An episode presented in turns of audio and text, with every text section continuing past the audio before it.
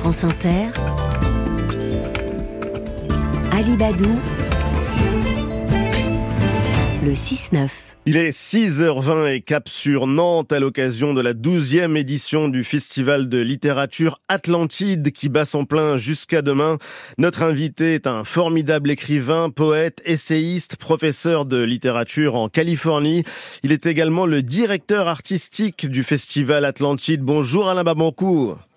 Bonjour Ali Badou, merci de me recevoir. Et merci à vous, monsieur le directeur artistique, de nous accompagner ce matin. Ce matin pour fêter les mots du monde dans toutes les langues avec une cinquantaine d'auteurs, 23 nationalités différentes. Vous avez investi, comme chaque année, la ville de Nantes. Vous qui aviez écrit Le Monde et mon langage, c'est pas par hasard que ce festival s'est installé là, à Nantes?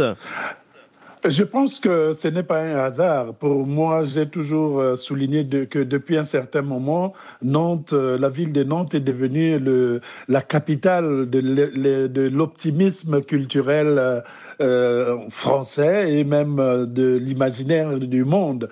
C'est pas par hasard parce que Nantes a été aussi, euh, pour moi qui suis africain, euh, un, lieu euh, chargé d'histoire sombre. La, la, la, la traite, la, la, traite négrière est passée par ici, les négriers, etc. La ville aussi s'est enrichie en quelque sorte grâce à la traite négrière.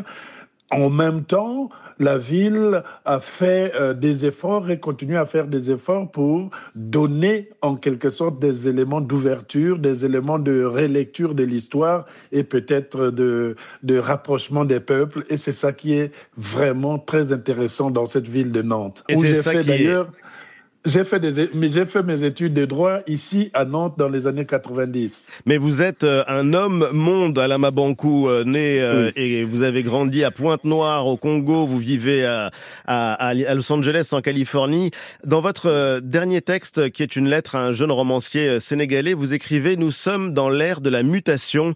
Ce sont les rencontres qui définissent de plus en plus nos rapports. Les nationalités ne veulent plus rien dire. Est-ce que vous vous rendez compte que cette phrase, elle peut scandaliser, elle est à rebours de l'ère du temps à la Mabankou Non, je pense que les nationalités sont des inventions frileuses euh, des individus, des, des politiques, parce que euh, une nationalité est toujours une, euh, le résultat d'un affrontement quelque part.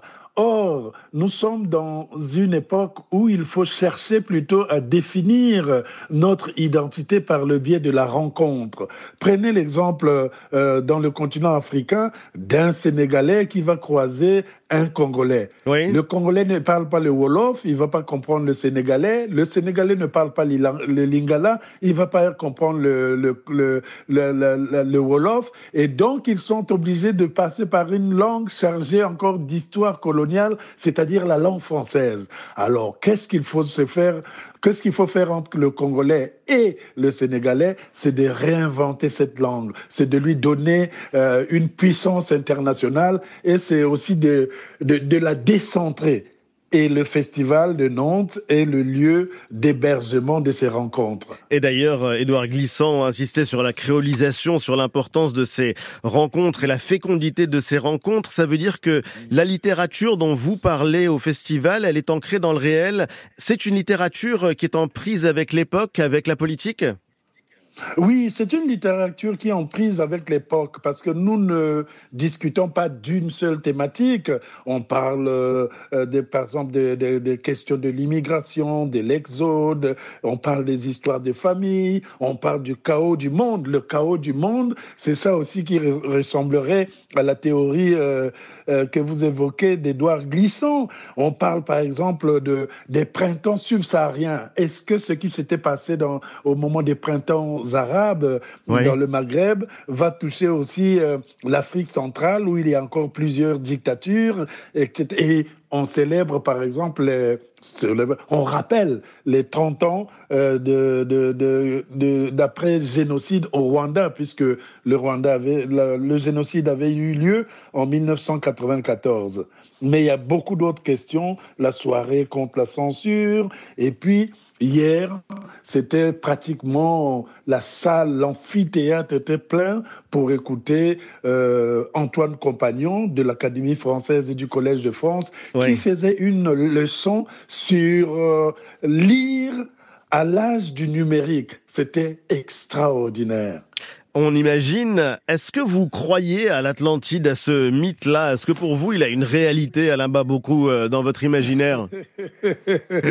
Moi, je suis, moi, je suis un enfant de la côte sauvage, de Pointe-Noire.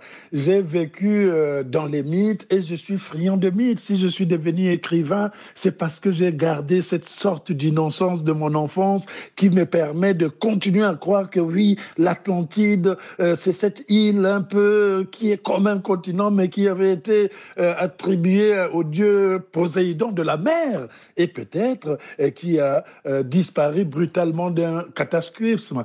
Donc nous sommes ici à Atlantide pour réinventer tous ces mythes, pour croire dans la mythologie, parce que lorsque le monde va mal, eh ben, ce sont les mythologies qui le sauvent. Finalement, Petit Piment a toujours euh, son imaginaire d'enfant. Merci infiniment Alain Mabonkou d'avoir été avec nous ce matin sur Inter. Je vous souhaite euh, un bon festival et une bonne journée.